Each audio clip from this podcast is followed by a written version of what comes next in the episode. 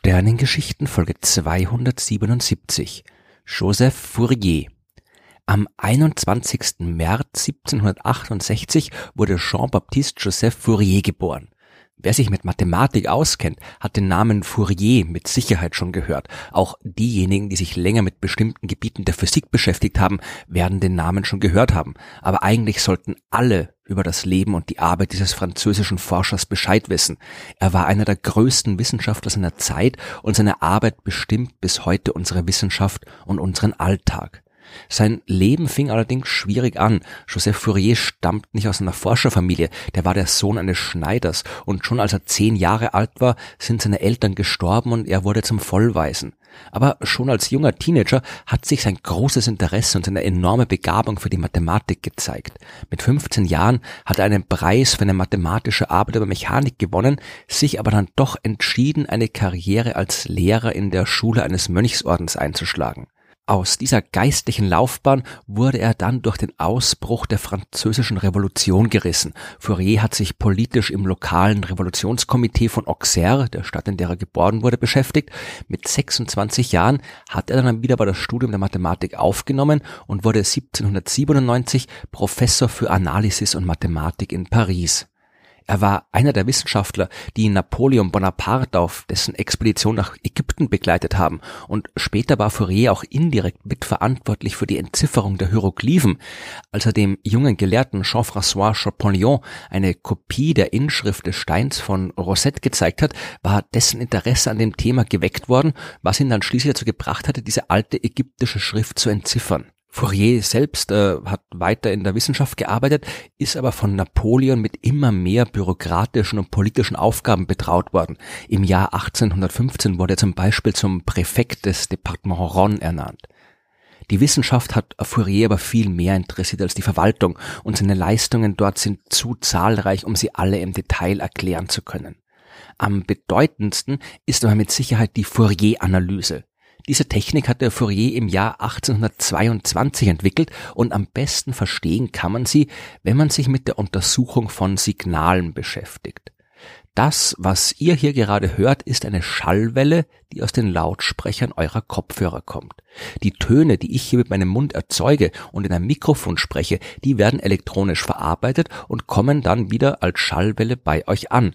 Eine Schallwelle ist jetzt aber nichts anderes als eine Schwingung der Luft. Je nachdem, wie schnell diese Schwingung abläuft, nimmt man eine unterschiedliche Tonhöhe wahr. Anders gesagt, die Anzahl der Schwingungen pro bestimmter Zeiteinheit bestimmt die Frequenz. Der sogenannte Standardkammerton, ein A, nach dem Musikinstrumente eingestimmt werden, hat zum Beispiel eine fix definierte Frequenz von 440 Hertz. Es handelt sich also um 440 Auf- und Abschwingungen der Luft pro Sekunde.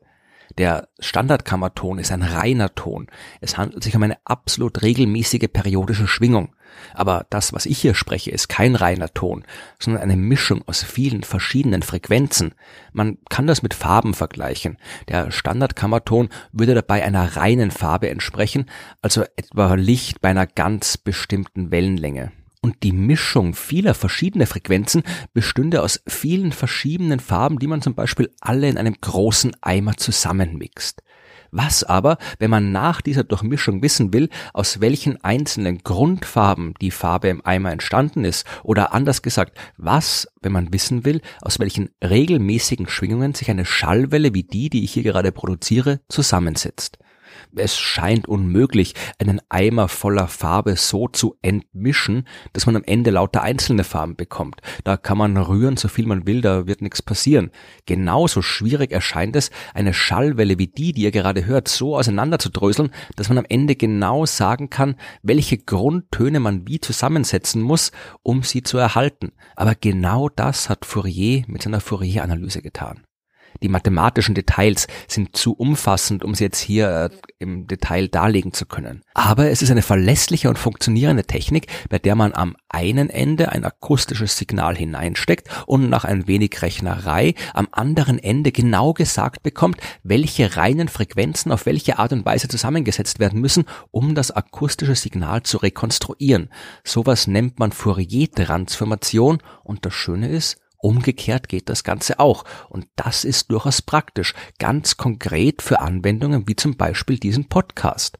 Mal angenommen, ich hätte hier ein störendes Geräusch, eine Rückkopplung im Mikrofon oder ähnliches. Wenn ich rede und gleichzeitig so ein Störgeräusch stattfindet, kommt bei euch eine Schallwelle an, in der all das zusammengemischt ist, meine Sprache und das störende Kreischen. Ich will aber, dass ihr nur das hört, was ich sage und nicht das Gequietsche des Mikrofons. Also nehme ich die Schallwelle, schicke sie durch eine Fourier-Transformation und schaue nach, aus welchen Frequenzen sie zusammengesetzt ist. Dann suche ich mir daraus die Frequenz raus, die das Gequietsche beschreibt und lösche sie einfach aus der Fourier-Transformation raus. Dann habe ich eine Liste mit Frequenzen, die nur meiner Sprache entsprechen. Die inverse Fourier-Transformation, die sagt mir jetzt, wie genau eine Schallwelle aussehen würde, die diesen Frequenzen jetzt ohne Quietschen entspricht. Ich muss dann wieder nur ein wenig rechnen und kann so ein Signal reproduzieren, das meinen Text enthält, aber keine Störgeräusche mehr.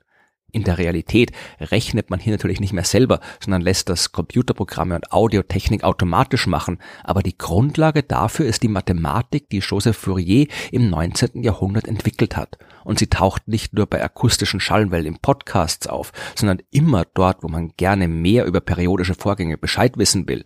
Und das ist in der Naturwissenschaft quasi überall zum Beispiel in der Astronomie. Wenn wir wissen wollen, ob ein Stern vom Planeten umkreist wird, können wir schauen, ob der Stern wackelt.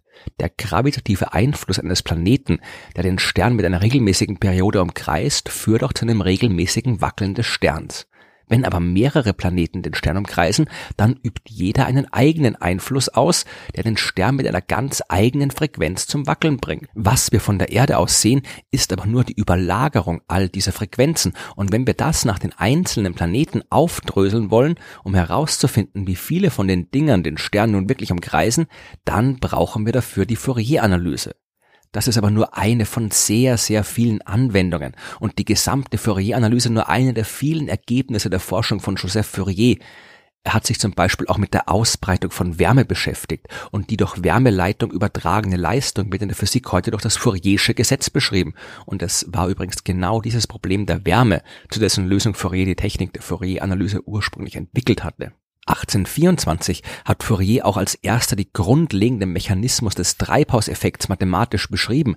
Er hat sich die Frage gestellt, wie Wärme in der Atmosphäre der Erde gespeichert wird und warum der Planet nicht einfach so lange auskühlt, bis er sich in einem Temperaturgleichgewicht mit dem ihn umgebenden Weltraum befindet. Denn Fourier hat berechnet, dass ein Planet wie die Erde eigentlich viel kälter sein sollte, als es tatsächlich der Fall war. Er ist zu dem Schluss gekommen, dass unsere Atmosphäre und die in ihr enthaltene Gase wie eine Art Deckel wirken, die Wärme speichern bzw. zurück zum Erdboden schicken können, anstatt sie in den Weltraum entkommen zu lassen. Und wenn Wissenschaftler heute die Auswirkungen des menschengemachten Treibhauseffekts auf dem Planeten untersuchen und sich dabei mit Strömungen in den Ozeanen oder den Gezeiten beschäftigen, dann nutzen sie dabei natürlich auch die mathematischen Techniken, die Fourier damals entwickelt hat. Joseph Fourier ist am 16. Mai 1830 in Paris gestorben und in Frankreich findet man überall noch entsprechende Ehrungen. Als Gustave Eiffel 1896 den berühmten Eiffelturm gebaut hat, hat er dort in goldenen Buchstaben die Namen von 72 Wissenschaftlern anbringen lassen, um deren Leistungen zu ehren. Fourier ist einer davon. Es gibt aber auch eine Universität, die von Grenoble, einen Krater am Mond, einen Asteroid und eine Insel vor der Küste der Antarktis, die seinen Namen tragen. Und die Mathematik ist voll mit Dingen, die nach Fourier benannt sind. Neben der Fourier-Analyse und der Fourier-Transformation gibt es eine Fourier-Algebra, Fourier-Reihen oder das äh, Fourier-Theorem. In der Physik gibt es die Fourier-Zahl oder die Fourier-Optik. Die Nachwelt hat Joseph Fourier definitiv nicht vergessen, aber angesichts seiner Leistungen könnte man sich ruhig gerne ein wenig öfter an ihn erinnern. Zum Beispiel immer dann, wenn man Podcasts hört.